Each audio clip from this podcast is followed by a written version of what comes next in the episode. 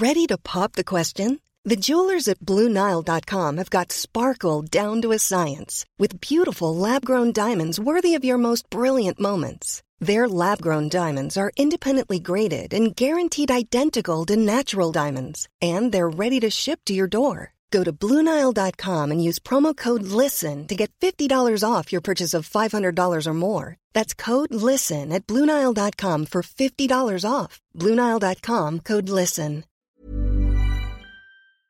Bonjour, c'est Zoé de Louis. Vous avez peut-être déjà entendu l'expression quand l'appétit va, tout va. On devrait peut-être plutôt dire quand le ventre va, tout va. Et oui, votre bien-être digestif a un impact direct sur votre bien-être global. Activia, notre sponsor en ce moment, accompagne depuis plus de 35 ans les Français à prendre soin de leur bien-être digestif. Leurs produits sont toujours aussi bons et vous accompagnent maintenant sur trois actions ciblées, soutien du métabolisme, actif à l'intérieur et apport de nutriments. Parmi les nombreuses gammes, vous trouverez forcément votre préféré pour vous accompagner à tout moment de la journée. Merci Activia pour leur soutien et bonne écoute. Activia contient des ferments du yaourt qui sont des probiotiques.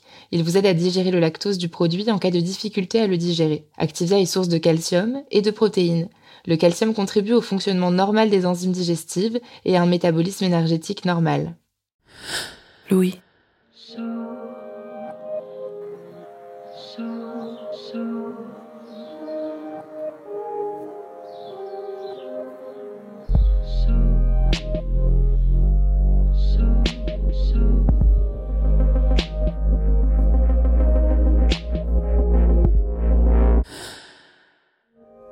Dans le dictionnaire universel du lexicologue Antoine Furtière, qui date du XVIIe siècle. La définition de belle-mère est la suivante. Femme d'un second lit qui maltraite les enfants d'un premier pour avantager les siens.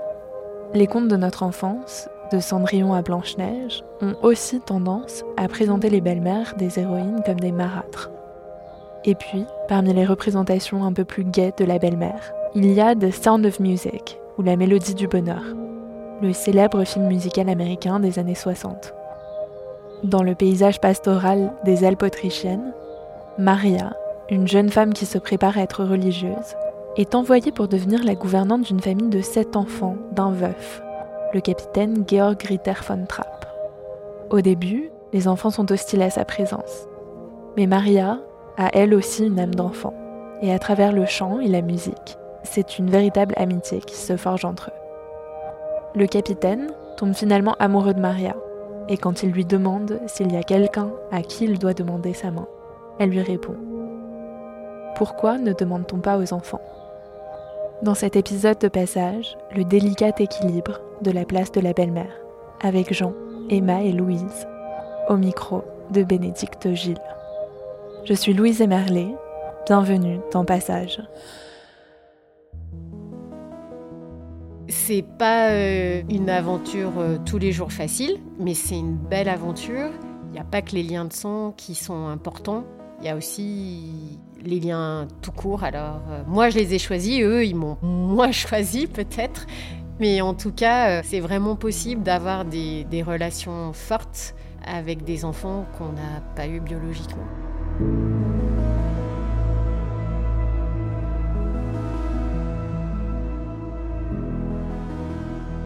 Delphine et moi, on est dans le même collège et dans le même lycée. On connaissait euh, nos existences, mais on se fréquentait pas. Au lycée, on a été dans la même classe en première, en fait, et on a commencé euh, à sympathiser. Et assez rapidement, finalement, euh, c'est devenu ma meilleure amie. Et je veux sortir avec elle en fin de première. Et en fait, elle me, bah, elle refuse à ce moment-là. Pour autant, on a continué à très bien s'entendre euh, en terminale. On a fêté, par exemple, euh, notre soirée du bac ensemble chez ma grand-mère avec euh, des tas de copains que j'avais invités. Et comme je tenais beaucoup à elle, d'ailleurs, je l'ai poussée à ce moment-là à sortir avec mon meilleur ami.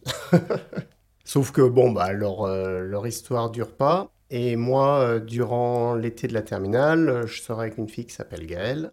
C'est une histoire euh, un peu en pointillé. Et puis au mois de février, elle décide de rompre. À ce moment-là, euh, on sort avec Delphine euh, place des terreaux à Lyon.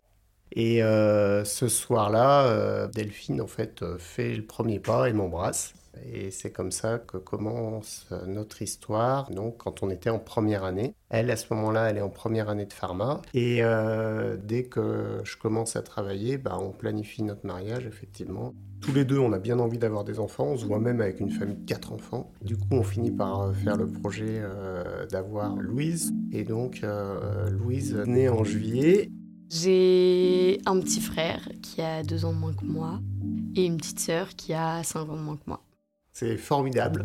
Ça a été vraiment euh, des très belles années.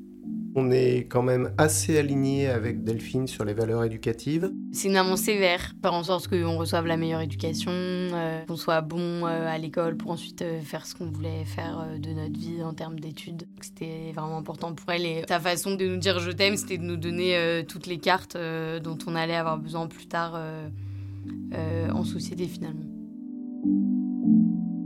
On est fin de l'été 2009 et Delphine commence à se plaindre de mal de dos. Ça devient un peu récurrent. Elle va voir des médecins, on lui trouve rien de spécial. Et euh, elle me dit, mais ça se trouve, euh, j'ai un cancer. Moi, je dis, bah, n'importe quoi, euh, t'as 34 ans, qu'est-ce que, qu'est-ce que tu racontes Voilà. Et un jour, Delphine m'appelle pour me dire qu'elle a fait une embolie dans la jambe, en fait, une veine bouchée dans la jambe. Donc moi, je vais directement à l'hôpital pour la rejoindre. C'est déjà euh, bizarre, quoi. On la quitte la veille, tout va bien, on la retrouve dans un lit d'hôpital. Assez rapidement après mon arrivée, une demi-heure, trois quarts d'heure, une heure, je ne sais pas exactement, il y a un médecin qui rentre euh, dans la chambre et qui nous dit euh, les nouvelles sont pas bonnes, la radiographie a montré des métastases, donc le premier diagnostic tombe, en tout cas il y a un cancer, on ne sait pas lequel, mais il y a un cancer violent, donc là, euh, bah, on se met à pleurer tous les deux. Enfin, c'est quand même un, coup assez dur. Puis euh, Delphine fait des analyses complémentaires et on finit par comprendre que c'est un cancer du pancréas qui a déjà métastasé. J'ai 34 ans, j'ai jamais euh, imaginé autre chose que de vieillir tranquillement avec Delphine. mon cerveau ne réalise pas qu'elle peut mourir. Et elle-même, elle est assez battante, elle veut pas que son entourage euh, la prenne en pitié, et donc elle va tout faire pour euh, me convaincre, convaincre son entourage qu'elle peut s'en sortir. Elle continue à travailler. Son idée, c'est on continue la vie, euh, faut pas que ça soit mortifère pour les enfants. Mais au final, elle est hospitalisée fin juin à la maison. On a une nounou qui est super, elle nous ramène de l'école, on fait les devoirs, on fait le goûter, on fait le bain, on fait le dîner, mais on n'a pas le droit euh, d'aller voir euh, maman parce que bah, elle est dans sa chambre, elle doit se reposer. Et euh, forcément, quand tu as trois enfants qui ont entre 1 et 6 ans, forcément c'est pas super reposant s'ils sont dans ta chambre tout le temps. Donc on n'avait pas le droit de la voir tant que papa n'était pas rentré du travail. C'est hyper frustrant de savoir que ta maman est genre deux pièces à côté mais que tu peux pas aller la voir quoi. Delphine a voulu, et notamment euh, en juin et en juillet, qu'on discute euh, de l'avenir des enfants, qu'on discute euh, bah, de la vie d'après. Delphine souhaite que je reconstruise une famille, elle insiste là-dessus. c'est des choses qui sont vraiment dites clairement, même si moi j'en mesure pas la portée à ce moment-là. Delphine décède à la maison en juillet, c'est pas dans l'anonymat de l'hôpital. cette année de maladie, de souffrance, a été une année très forte pour notre amour, parce que on a été très loin dans la confiance qu'on pouvait avoir l'un dans l'autre. Je sais que j'ai accompagné jusqu'au bout, vraiment. Ce qui est frappant, c'est la force de vie des enfants. Louise a 7 ans, le deuxième a 5 ans et la troisième a 2 ans. Pour les enfants, finalement, euh, ça, rentre dans leur vie. C'est pas pour ça que c'est pas dur, bien sûr que si, c'est très dur pour eux. Mais finalement, ils l'intègrent, euh, je pense, presque beaucoup mieux que des adultes euh, à leur vie comme une situation finalement euh, faisant partie de leur vie. Et donc leur, joie de vivre, leur envie de vivre bah, me pousse à faire mon deuil, à avancer.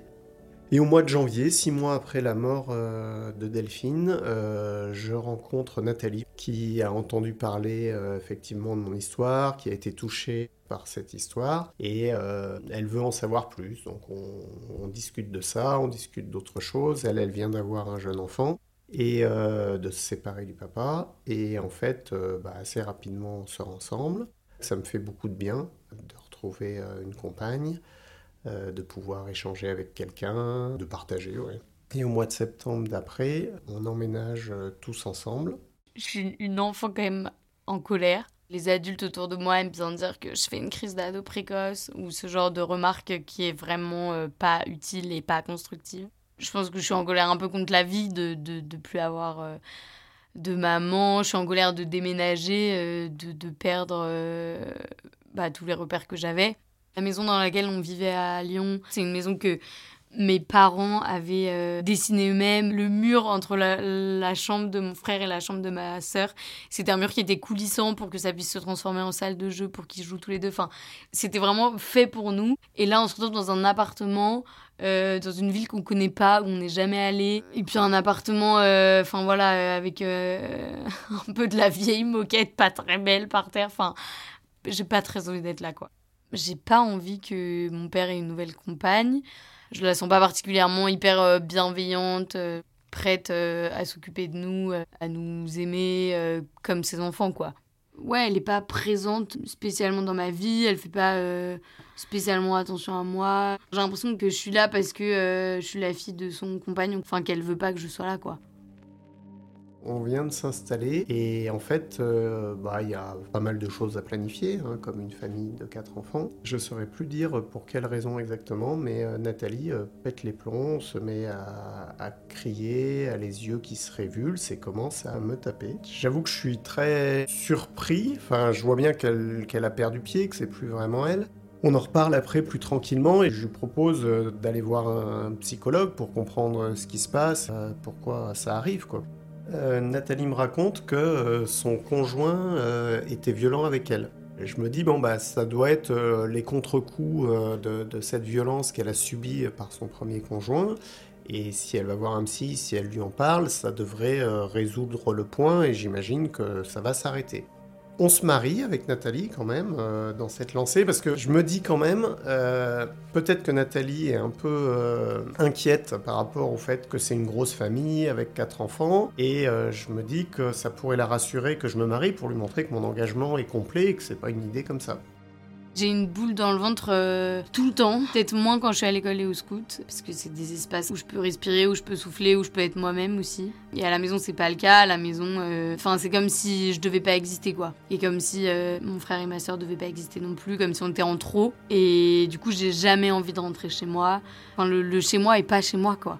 Je me sens pas à l'aise, je me sens pas en paix, je me sens pas en sécurité. Les mois passent et il y a quand même des crises de violence qui reviennent. J'ai 9 ans ou 8 ans. Je demande le téléphone de mon papa euh, pour appeler une amie ou quelque chose comme ça. J'ouvre son téléphone et l'application des photos était ouverte. Et je vois une photo de lui euh, face à un miroir. Et il photographie en fait un bleu qui est sur son bras, sur le, derrière de son bras. Un gros bleu euh, mauve et bleu et rouge. Et je comprends que c'est une violence faite euh, intentionnellement euh, par un être humain, quoi. Vu le, genre de sport que mon papa fait, euh, genre courir, tu peux pas avoir un bleu à cet endroit-là, quoi. Donc je comprends et ça me met face au fait que Nathalie est violente, que sa compagne est violente. Ces crises continuent, ce que je comprends pas parce qu'elle va chez le psy, elle, continue d'y aller régulièrement, il se passe rien. Et sur une, dernière crise au mois de février, elle, elle se met à prendre un couteau et à me poursuivre dans la maison avec un couteau.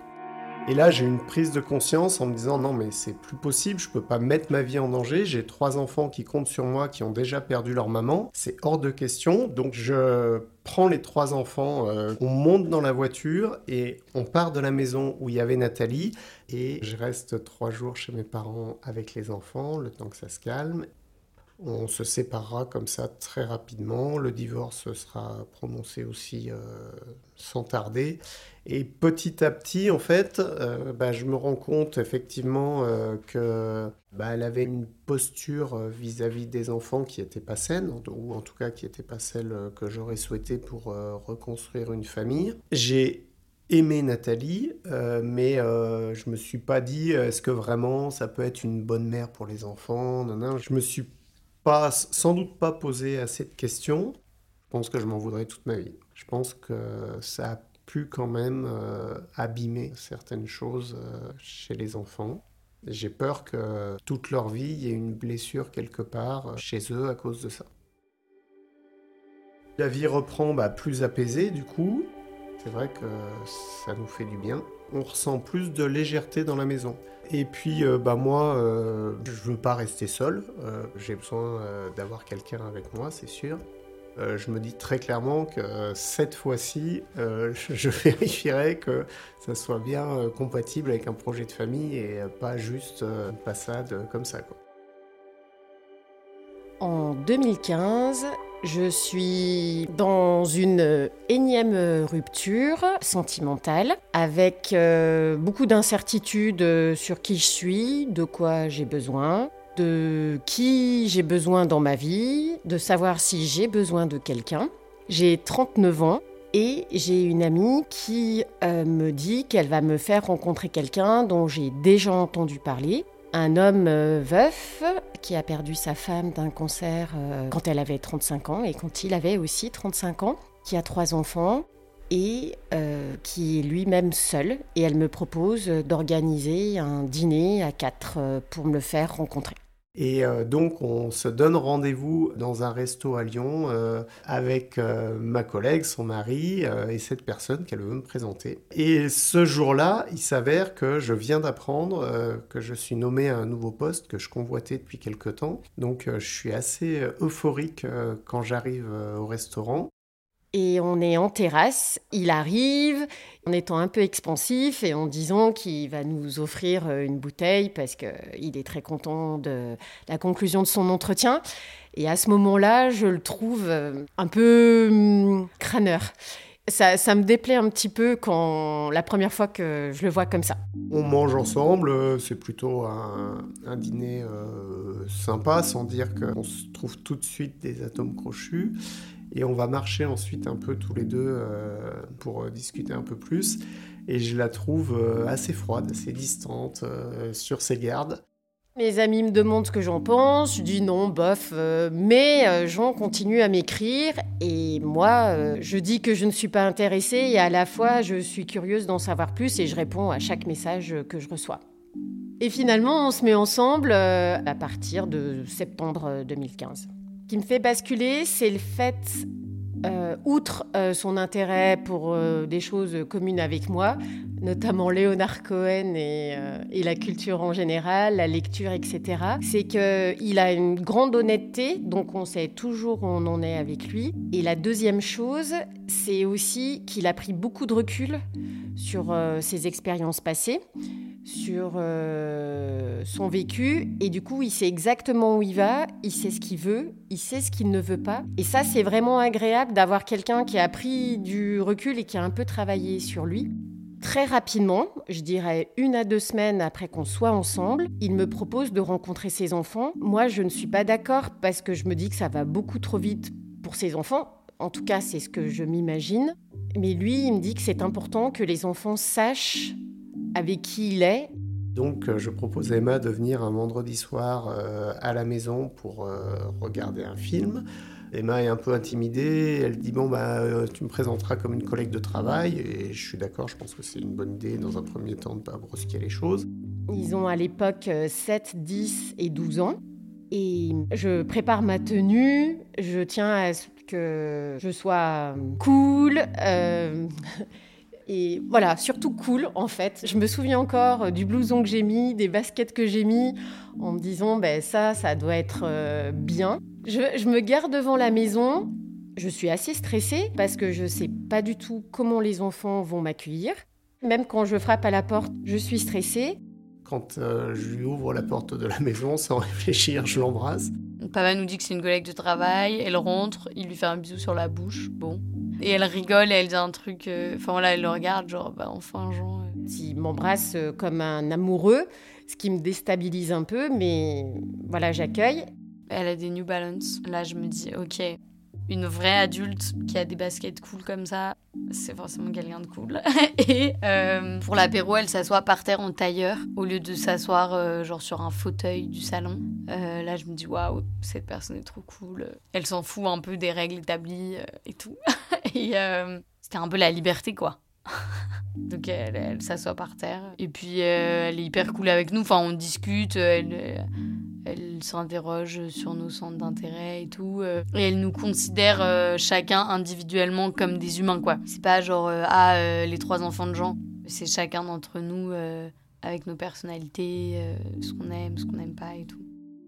On mange de manière très simple. Je crois qu'on prend l'apéro moi, ma, mon habitude, je ne sais pas pourquoi, je m'assois par terre euh, toujours euh, au moment de l'apéro, dans le salon. Et après, je crois euh, que j'ai proposé de manger devant la télé. Et ça, c'est un peu la récompense pour un enfant, en tout cas des enfants de cet âge-là. C'est un peu la fête. Et on mange sur la table du salon. Et on est tous assis en randonnion, tous sur le même canapé. Jean est à côté de moi. On a la couverture posée sur les genoux. Et en fait, on se tient juste la main sous la couverture et on passe la soirée comme ça.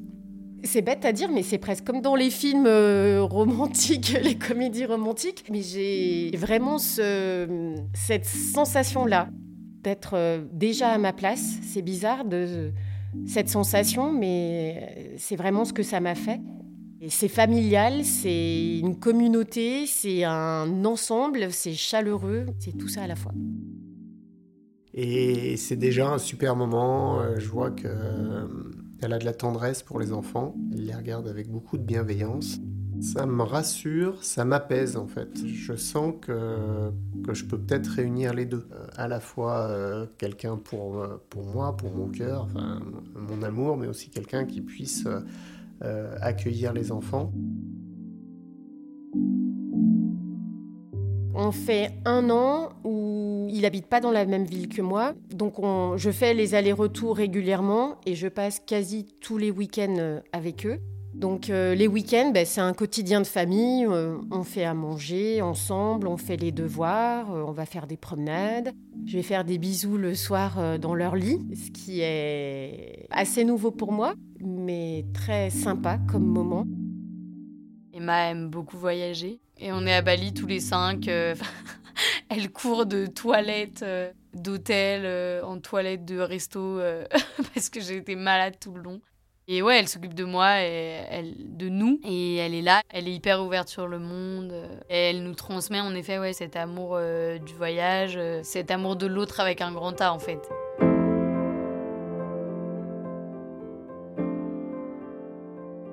Je me mets une grosse euh, charge sur les épaules parce que, vu leur passé, je veux que, que ça soit au maximum doux pour eux. Je veux pas les brusquer. J'aime bien les câlins, mais j'attends que ça soit eux qui viennent à moi. J'ai trop peur de faire un geste qui soit trop envahissant pour eux ou trop prématuré. Donc euh, c'est vrai que je suis un peu sur la réserve sur cette partie affective il m'arrive de faire des maladresses. J'ai pourtant un papa orphelin, donc euh, il y a des choses, euh, il me semblait que j'étais hum, attentive à certaines choses. Au premier Noël qu'on passe ensemble, donc ça doit être le Noël 2015, je pense bien faire, on leur euh, offre un voyage à Disneyland Paris. Et je fais une enveloppe en écrivant Faites un vœu. Et la plus jeune, qui a 7 ans, lit mon mot Faites un vœu et se pose devant le, sapin de Noël et dit Je veux que maman ressuscite. Tout le monde pleure, ou presque. Je, me sens idiote. Mais on apprend en faisant aussi des erreurs et des maladresses. Donc c'est vrai qu'après, j'essaye aussi, mis à part ma réserve euh, affective parfois, de doser mes mots et de faire attention à des choses euh, auxquelles j'aurais jamais fait attention avant. Mais quand on a des proches qui ont vécu des choses fortes, on prend en compte ce qu'ils ont vécu et on adapte notre discours. Pendant l'été 2016, je suis, euh, comme tous les étés de ma vie, en camp scout. Et ce camp-là tombe, comme souvent aussi, pendant mon anniversaire. Et le matin de mon anniversaire, les chefs et les cheftaines me donnent un colis. Et dans ce colis, il y a un kilo de M&M's que Emma a pris le temps d'acheter, d'emballer, de donner euh, au chef et aux cheftaines. Et là, je me dis, waouh, incroyable. bah, en fait, juste d'y avoir pensé d'avoir pensé à moi, d'avoir pensé que j'allais être en camp scout à ce moment-là et donc euh, qu'il fallait anticiper pour que je puisse avoir cette surprise. J'ai vraiment l'impression qu'on fait attention à moi et qu'on me connaît, puisque les M&M c'est genre à peu près le meilleur truc euh, du monde. Et, du coup, je, suis trop contente. Je me sens hyper euh, chanceuse, je me sens aimée, vraiment reconnaissante euh, de l'avoir dans ma vie quoi à ce moment-là. Je me dis que c'est un adulte sur qui on peut compter. Il se trouve que mon travail fait que je peux le quitter sans aucun problème. J'ai un autre projet en tête et ce projet, je peux le mener euh, à partir de la ville où habitent Jean et les enfants. Et donc en juin 2016, euh, j'emménage chez eux de manière permanente. Louise, quand elle a 12 ans, c'est encore une enfant, même euh, si en même temps c'est une petite maman dans la maison. Elle s'occupe de faire euh, beaucoup de papiers dans la maison, par exemple quand il faut classer de manière administrative les choses. Jean lui fait faire les pochettes, donc sur toutes les pochettes de classement euh, de l'administratif, c'est l'écriture de Louise. Du coup, quand j'emménage dans cette maison, un de mes buts, c'est de rendre à Louise ou de donner à Louise la possibilité de vivre son adolescence comme une adolescente, euh, je dirais pas normale, mais en tout cas de lui libérer les épaules, euh, parce que j'ai l'impression qu'elle elle se les charge beaucoup. Quand euh, elle emménage avec nous, elle travaille depuis la maison parce que du coup elle monte sa boîte. Et du coup, elle est, elle est très souvent à la maison. Et c'est super chouette parce que on rentre de l'école. Enfin voilà, on peut aller la voir. elle est là, quoi. On peut discuter de notre journée. Euh, elle sait avec qui je m'entends bien. Euh, elle se souvient du nom de mes potes. Elle sait quelle prof j'apprécie, quelle matière j'apprécie. Et là, ça va dans mon corps, quoi. Enfin, je me sens pas en stress, euh, j'ai pas peur, j'ai pas de boule au ventre. Je me dis pas qu'il faut que je sois sur le qui-vive comme je l'ai été ces dernières années. Louise, à l'époque, elle aime bien se faire prendre en photo notamment pour Instagram. Moi, j'adore prendre des photos, donc euh, ça m'amuse quand elle veut bien. Après, j'essaye de pas trop m'imposer parce que naturellement, elle les demande plutôt à son papa. Il y a des fois, je trouve que j'en fais des meilleurs, donc euh, je lui propose parfois d'en faire. Et c'est quelqu'un qui est ouverte à plein de sujets, donc euh, il y a plein de choses qu'on peut aborder. Elle va s'intéresser à toute tranche de vie que vous pourriez raconter. Elle est, elle curieuse, elle est ouverte à la discussion de manière générale. Il m'arrive de manger aussi avec ses copines et elle, donc je, partage de, parfois de près euh, ce, quotidien d'ado. Et euh, donc bien sûr on parle, euh, on parle de ma maman, et puis Emma s'intéresse à elle quoi. Quand elle discute avec des amis de mon papa, bah, elle n'hésite pas à parler de ma maman, à poser des questions et tout. Euh, je pense que ça montre à quel point elle est impliquée euh, dans notre vie et dans notre éducation aussi. Et c'est aussi un beau geste d'amour euh, par rapport à mon papa. On est en Corse. C'est l'été entre ma quatrième et ma troisième. Et j'ai deux taches dans mon maillot de bain trop bizarre. Je me dis, ben, vu que c'est des rivières, euh, ça peut être de la boue et tout.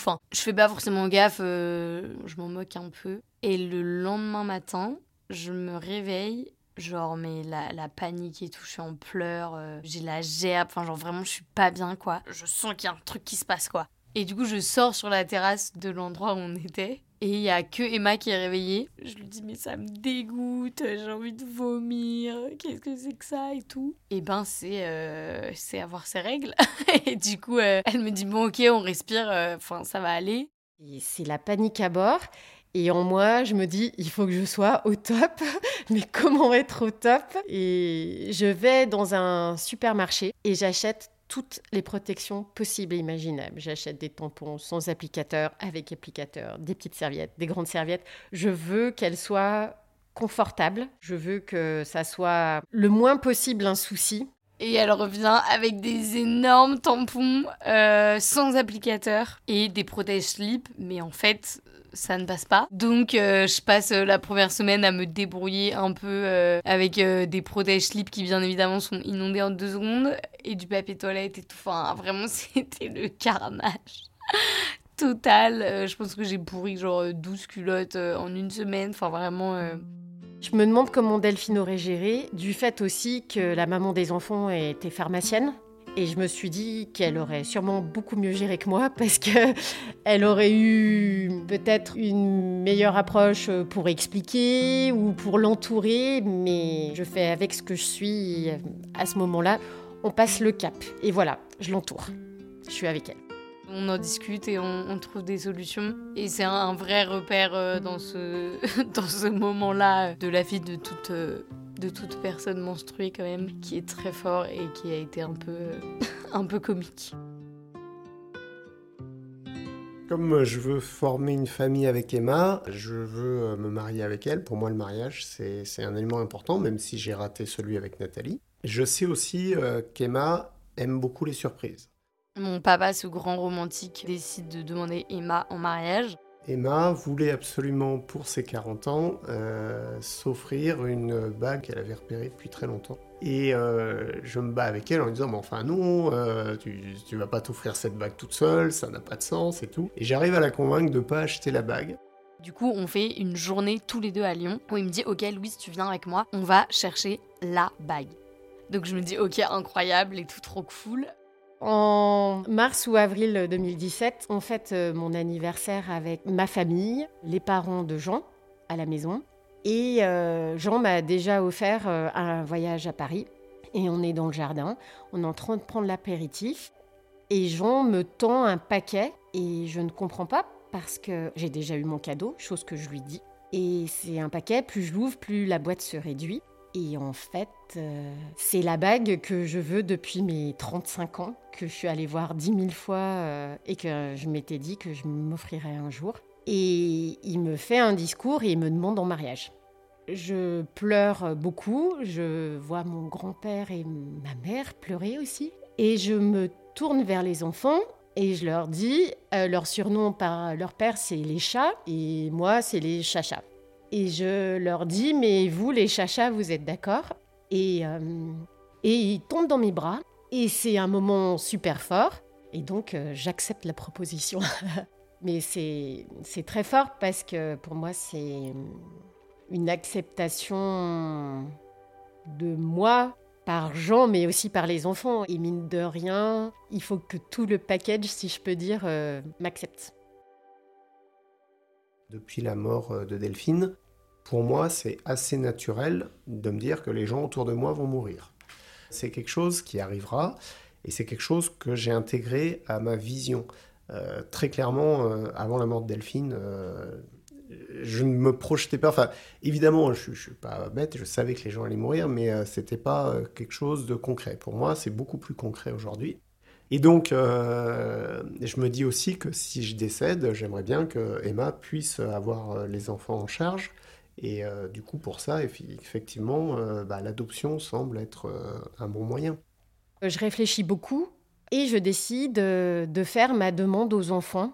Alors, il faut savoir qu'une adoption simple, ce que je propose, consiste à rajouter une branche à l'arbre généalogique au niveau de ma génération. Donc ils ont, si on peut dire, deux mamans et un papa. Donc ça n'enlève en aucun cas la maman des enfants, ce que je voulais absolument pas, mais ça rajoute quelqu'un. On est tous les cinq dans la voiture et il fait hyper chaud. Je me rappelle encore euh, des chants le, long de la route. Pour moi, la voiture, c'est symbolique parce que c'est un moment où on écoute beaucoup de musique, euh, ça chante souvent, et aussi on regarde tous dans la même direction. Et je respire, on rentre d'un week-end, je respire bien. Je crois qu'on rentre d'un week-end familial dans la famille de leur maman, ce qui n'est pas anodin aussi. Et je fais ma demande. Emma se retourne vers nous et nous propose de nous adopter. Bon, déjà, proposition assez originale qu'on n'a pas tous les jours. Et donc elle nous explique que le principe c'est de faire euh, une adoption partielle et donc euh, on aurait euh, trois parents, administrativement parlant. La plus jeune dit oui tout de suite. Celui du milieu dit ça m'est égal. Et Louise. Euh, moi, je dis que je réfléchis. Dans ma tête, je le reçois comme un non. Et pour moi, c'est violent. Et en même temps, je le comprends et je dois l'accueillir. Louise vient vers moi et me dit que c'est pas du tout contre moi, mais que c'est ça lui fait bizarre comme démarche vis-à-vis -vis de sa maman. J'ai ce sentiment à ce moment-là que ça cache cette partie de mon histoire, que ça efface cette partie de mon histoire. Et du coup, en, faisant ce truc d'adopter, ben, c'était comme si euh, je redevenais un peu euh, un enfant comme les autres euh, avec maman et papa. Bien sûr, hein, ça me, ça m'atteint. Je suis triste parce que j'ai un caractère à me dire que je suis pas assez bien et tout ça, mais en même temps, au fond de moi, si je rationalise vraiment, je comprends que c'est vis-à-vis de sa maman et qu'il faut que j'attende. Donc, je suspends cette démarche et je me dis, on, verra bien plus tard. J'en parle avec euh, des personnes en qui j'ai confiance, euh, notamment ma marraine, qui me dit Mais Louise, tu sais, euh, c'est quelqu'un sur qui tu vas pouvoir compter toute ta vie, peu importe ce qui se passe. Ça va pas changer votre quotidien. Emma nous l'avait dit, mais j'avais besoin d'une parole de, confiance. Enfin, d'une personne de confiance qui, qui allait me, me, confirmer que ça changerait pas le quotidien. Et j'embarque un peu mes frères et sœurs. Comme souvent dans les bêtises et dans les bonnes idées, on y va à trois donc euh, le mariage a lieu le 29 juin 2019 et surprise, les enfants ont fait un discours. Euh, moi je voulais vous dire, et Louise prend la parole. C'est elle qui parle en majorité, mais les deux plus jeunes sont aussi euh, sur un podium ou une scène. Je suis très reconnaissante de la liberté que vous me donnez. mon Emma, merci d'être un soutien au quotidien pour euh, m'acheter des tampons, signer mes documents. Des choses vraiment sympas que, que, tous les parents font.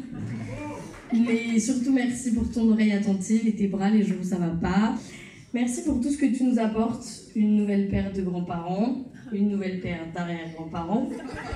Et donc les tantes, s'il te plaît. Et ça arrive. Euh, bah Un nouvel oncle, une nouvelle tante, deux nouveaux cousins. C'est bon. très cool. je m'arrête, je m'arrête. Et on termine notre discours par Oui. Oui. Oui. Oui.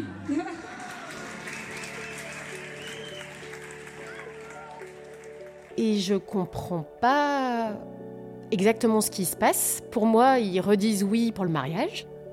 Et en fait, euh, Jean se penche vers moi et me dit euh, Mais en fait, ils sont en train de te dire oui pour l'adoption. Et la première euh, réaction, c'est qu'on embrasse les enfants. Je crois que je leur dis que je les aime. Et après, je vais voir mon papa, qui est un enfant orphelin, et je lui explique le oui parce que, en fait, les invités n'ont pas tous compris. J'ai retrouvé une amie au moment du mariage, sur le lieu du mariage, qui se trouve euh, était esthéticienne. J'avais dit tu mets le paquet sur le maquillage waterproof parce que je sais que je vais pleurer, j'en suis sûre. J'avoue que je m'attendais pas du tout à ça, qui est franchement le plus beau cadeau du mariage. Et je pense que la majorité des invités ont été marqués par ce moment-là. Je me souviens peu du moment où on a signé les papiers chez le notaire parce que c'était un bureau normal avec un couloir, euh, des gens qui nous accueillent en nous serrant la main. Euh, ce jour-là, c'est pas la fête. Euh, Louise est contrariée quand même. elle a l'impression quand même qu'on trahit sa maman. Je pense que Louise, elle est partagée entre pas faire de la peine à Emma et respecter la mémoire de sa maman. Elle est d'accord quand même, parce qu'on l'a pas fait contre leur avis, mais c'est pas, c'est pas un grand moment de joie. Chez le notaire, on se retrouve donc tous les cinq euh, pour euh, la démarche de l'adoption. Ça se passe en deux phases. Là, c'est la première phase. Le notaire nous explique tous les tenants et les aboutissants de cette démarche. Il nous explique les droits et les devoirs aussi bien du côté des enfants que de mon côté à moi. Ce qui est assez drôle, c'est qu'il met très vite en avant auprès des enfants leurs devoirs et notamment le fait que si un jour j'ai plus d'argent, ils vont devoir payer pour moi, pour m'aider à manger et à vivre. Et je me rappelle du, ça c'est comique, euh, du regard presque interrogateur des enfants et choqués en disant mais on va devoir payer pour Emma, sérieux, c'est ça l'adoption? Donc euh, on signe chacun les papiers et on a deux mois pour réfléchir et chacun pour se rétracter. Et après, ben, c'est fait de manière définitive. Donc on décide d'essayer d'alléger le moment. On va acheter des sushis et on va euh, sur un petit rooftop qui est pas loin de chez nous, qui est ouvert au public, histoire d'être dans un lieu euh, où on prend l'air. Euh, c'est festif sans trop l'être. Jean veut que ça soit festif, mais moi je vois que c'est pas festif, notamment pour Louise, et j'ai pas envie du coup qu'on crie hurrah, qu'on fasse la fête. Le grand-père des enfants nous, propose de, de, sortir le champagne quelques jours plus tard et je lui dis non, ne, soyez pas trop joyeux, c'est, pas si évident que ça à, accueillir euh, comme nouvelle et comme, euh, comme acte. Le Noël suivant, je reçois une carte, format carte postale, qui est écrite en très très petit et toute la carte est recouverte. Et donc je me mets à lire ça et tout, je lis, je lis, je lis. Et à la fin, il y a des guillemets qui ferment en fait euh, tout ce que je viens de lire. Et puis une phrase qui dit c'est la lettre que j'ai écrite pour ma demande d'adoption. Joyeux Noël, je t'aime, Emma. J'ai rencontré Louise il y a 4 ans et demi. Je sortais depuis peu avec leur père, veuf, qui souhaitait être transparent sur qui il fréquentait. La parole est bienfaitrice dans cette famille. C'était une petite femme de 12 ans, une vraie petite maman, la femme de la maison. Elle a perdu sa maman quand elle avait 7 ans. Quand je me suis installée avec eux, je me suis promis qu'elle vivrait une adolescence plus en charge d'eux. C'est une jeune fille de 16 ans maintenant, elle est enthousiaste, positive, et ne veut pas gâcher une minute de sa vie. Elle s'implique à 400% dans ses projets. J'aime l'épauler et contribuer à développer ses envies. Je l'aime tout court. Je souhaite pouvoir l'adopter et moi aussi lui transmettre des choses. Nous partageons notamment le goût du voyage, des langues étrangères et des Pokéballs. Je sais que je ne remplacerai jamais sa mère et ça n'a jamais été mon but. Toutefois, par l'adoption, je veux lui signifier de manière officielle que je serai toujours là pour elle. C'est hyper beau parce que je me rends compte à quel point elle me connaît, à quel point elle sait ce qui m'intéresse, ce qui me passionne, ce qui m'anime et à quel point euh, c'est une maman, quoi. Une maman adoptive, euh, mais une maman dans le sens euh, où elle me, connaît et elle m'aime comme je suis, quoi. Je pense qu'Emma, elle apporte à Louise de la douceur, de l'apaisement. Louise, c'est quelqu'un avec beaucoup d'énergie, beaucoup de, de conviction, beaucoup d'engagement. Et euh, Emma, c'est un repère quand même euh, de quelqu'un qui, est plus, euh, qui est plus stable, qui est peut-être plus ancré. Et je pense que ça, c'est vraiment important pour Louise. Et puis, je pense aussi que ça apporte à Louise bah, l'image d'une femme qui, qui s'épanouit dans sa vie, dans sa famille, dans son travail. Et j'espère du coup que c'est aussi une source d'inspiration pour Louise. Et moi, c'est vraiment un soutien psychologique, émotionnel. Aujourd'hui, on s'entend euh, super bien. On se voit euh, peu. parce que j'habite plus euh, avec les parents, parce que je fais mes études. Et elle, elle s'intéresse aux différents projets dans lesquels je suis impliquée. Et ça, c'est vraiment fort et important pour moi. Et ça vaut tout l'or du monde. Ce que je préfère vraiment, vraiment, c'est quand elle rentre le, premier contact où je la serre dans mes bras, je l'embrasse et, c'est cool, je touche ses cheveux qui sont tout bouclés et je l'embrasse, je la prends dans mes bras et après on se fait un super grand débrief euh, de tout, de rien, mais de sa vie, de ses copains, de voilà, de tout ce qui se passe dans la vie. Son papa gérera d'autres sujets, mais on est très complémentaires sur euh, les débriefs qu'on aime bien avoir de notre fille et c'est ça, c'est ça qui est riche. Moi, je pense que l'amour, c'est pas comme un gâteau. Hein. L'amour, plus on partage, plus il y en a. Je suis vraiment très heureux euh, de tout ce qu'apporte Emma et vraiment, ça, je regrette pas du tout, du tout. Au contraire. C'est pas euh, une aventure euh, tous les jours facile, mais c'est une belle aventure. Il n'y a pas que les liens de sang qui sont importants. Il y a aussi les liens tout court. Alors, euh, moi, je les ai choisis, eux, ils m'ont moins choisi, peut-être. C'est leur papa qui m'a choisi, mais en tout cas, euh, c'est vraiment possible d'avoir des, des relations fortes avec des enfants qu'on n'a pas eu biologiquement.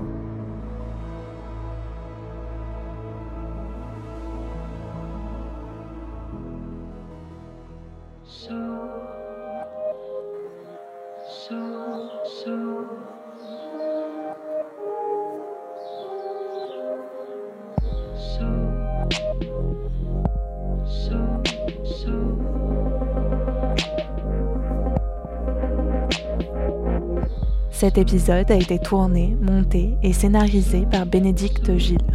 Marine Guéméré était à la réalisation et au mix. À très vite.